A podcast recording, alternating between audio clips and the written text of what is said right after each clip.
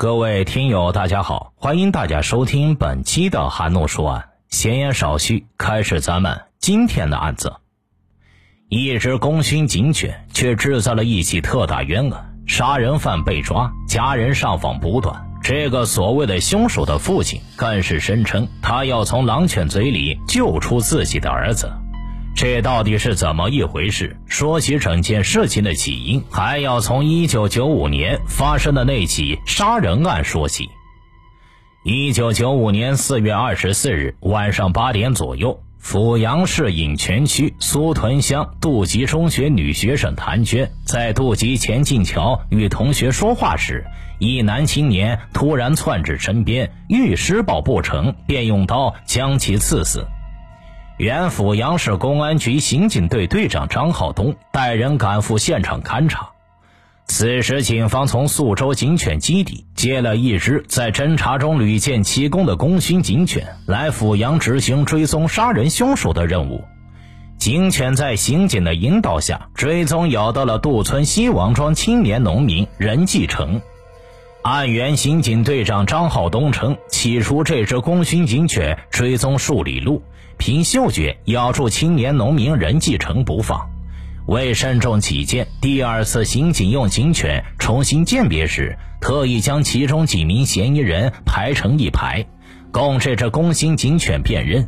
警犬又咬住了任继成，于是新婚不久的任继成无辜的成了犯罪嫌疑人，被阜阳市公安局以故意杀人罪刑事拘留。同年五月三日，确定为杀人真凶。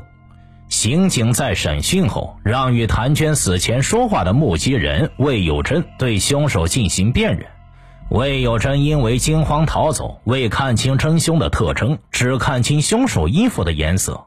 但任继成否认穿过这种颜色的衣服，这是公安人员难以下结论，只得将工薪警犬的辨别继续作为重要证据。一只功勋警犬的嗅觉使刑警轻信青年农民任继成就是杀人凶手，一个青年农民的命运连同家人的心就此跌进了峡谷。任继成新婚妻子终日以泪洗面，无颜见人，他怎么也想不通，沉醉在新婚甜蜜之中的老实丈夫会去强暴女中学生，更不会想到新婚丈夫突然成了杀人犯。任继成的父亲更坚信儿子没有杀人，他变卖了家中所有值钱的东西。我要上访，我要找人，我要从狼犬嘴里救出我儿子的命。任继成上初中的小弟弟因此而辍学，在家守田种地，只有八十多岁的老奶奶守望家门口，盼望出去的亲人能带回好的音讯。据调查，导致工薪警犬咬错杀人犯的是任继成的一双鞋子。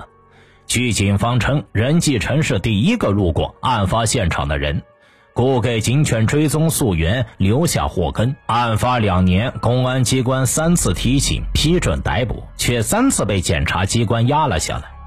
一九九五年十二月二十七日，原阜阳市公安局以故意杀人罪。提请阜阳市人民检察院批准逮捕任继成，但当地检察机关经过认真审查，认为事实不清，原因有以下两点：一，任继成几次供述作案后，凶器匕首放的地点陈述不一，且凶器在交代地点搜索不到；二。任继成供述，当天晚上作案时穿的是灰色西装，而现场证人魏有贞看到作案人上身穿拉链服，而且没有拉上。任继成承认作案时穿的是白球鞋，而警犬鉴别的却是任继成姨父田文龙穿过的之后再借给任继成穿的那双皮鞋。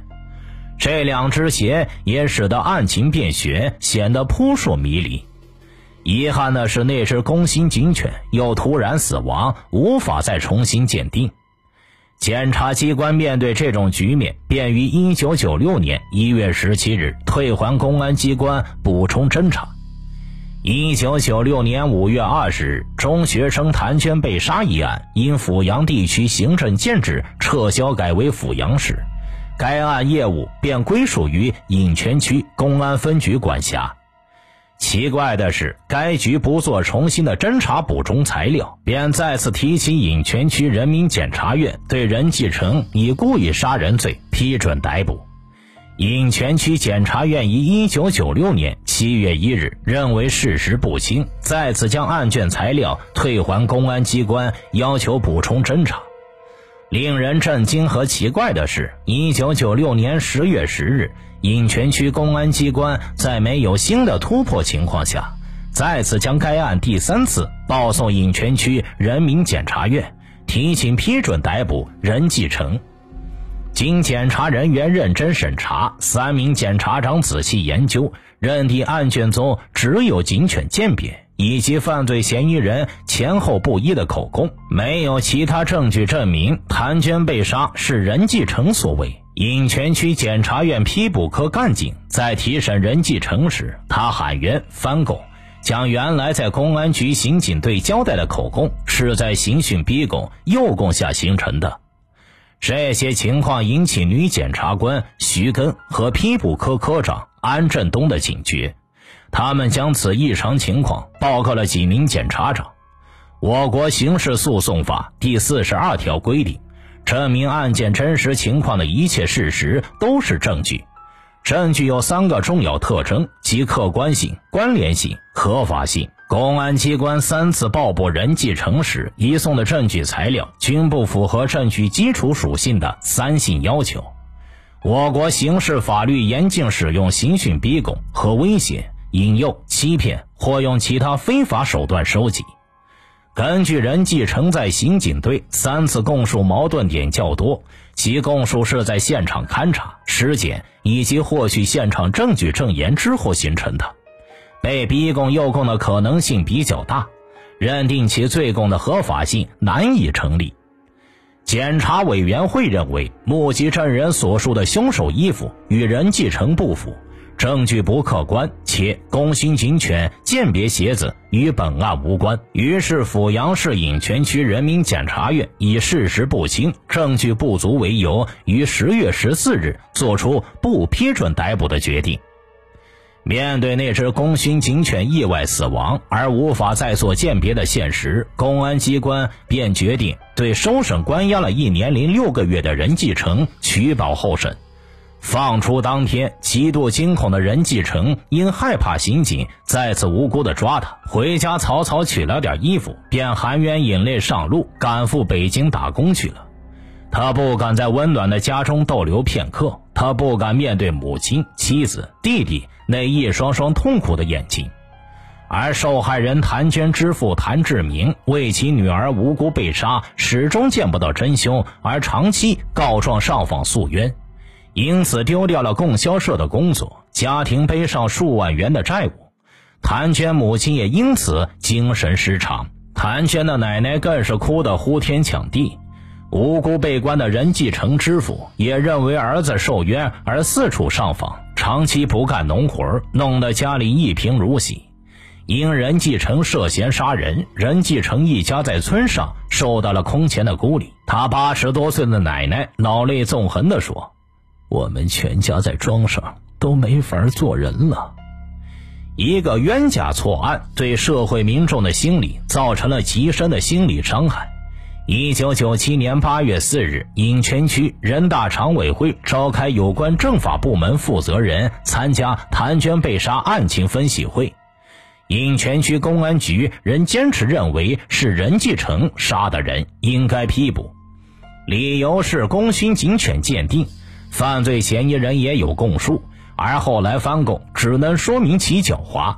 任继承被取保候审后一直没有上访，这个迹象表明任继承具备犯罪心理特征。为此，社会上一直传言四起。如今杀人凶手也能出狱，肯定是买通了检察院。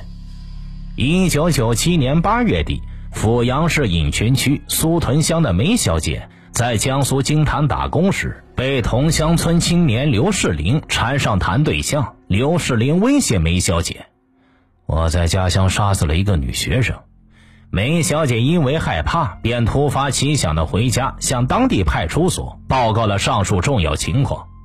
颍泉区公安局根据线索迅速出击，将刘世林抓获。随后，刘世林在审讯中交代了杀害谭娟的全部经过。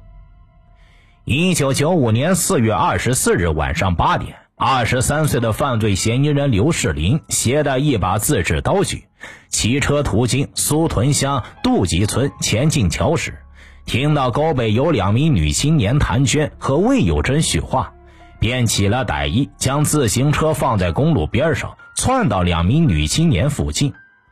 当谭娟和魏有贞发现有人起身要走的时候，刘世林抓住谭娟就往麦地里拉。魏有贞见有坏人，便飞快地跑开了。谭娟拼命反抗呼救，但茫茫乡村夜晚，四处沉寂无声。遗憾的是，魏有贞没认识到事情的严重性，没及时喊人，自己便走开了。刘世林见谭娟反抗剧烈，便掏出随身携带的刀，向谭娟身后猛刺一刀后逃离现场。后经法医鉴定，谭娟被他人刺破右肾，失血性休克死亡。次日清晨，当刘世林得知前进桥有人被杀死，便急忙骑自行车到颍州九龙镇龙王街三姨父高大春的家里，对他说。我昨天喝酒在前进桥杀死人了，这刀就放在我屋内的篱笆墙上。你去我家把刀给处理掉。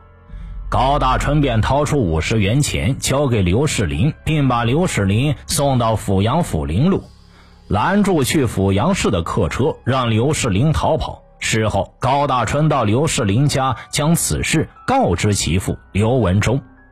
刘世林到阜阳后，又乘车到周鹏办事处竹园村四姨王朝兰家，对王说道：“我昨晚喝醉酒，杀死人了。”王朝兰给了刘世林一百五十元钱、一两件衣服，让刘世林逃跑，并将此事告知刘世林的父母。随后，刘文忠专程赶到江苏金坛刘世林打工的隐藏处，对他说道：“你今后不要再喝酒了，喝多说实话可是要杀头的。”并规劝其换一个地方打工，以躲避公安机关的追捕。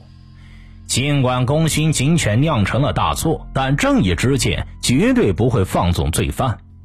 一九九七年九月十九日，颍泉区检察院作出了以故意杀人罪批捕逮捕犯罪嫌疑人刘世林的决定，对构成窝藏罪的刘文忠、高大春等人批准逮捕。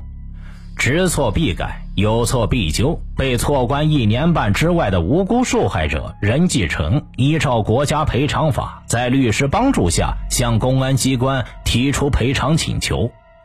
一九九八年五月十五日，轰动安徽的功勋警犬咬错杀人犯一案的真凶刘世林被一审法院送报安徽省高级人民法院，进入死刑复核程序。面对过硬的证据事实，法官说：“这将意味着一声惊世枪声将一个普通杀人真凶击毙，也将结束一个发生在安徽阜阳的惊世冤案。”听大案要案，观百态人生。我是说书人韩诺，关注我，了解更多精彩大案。好了，这个案子就为大家播讲完毕了，咱们下期再见。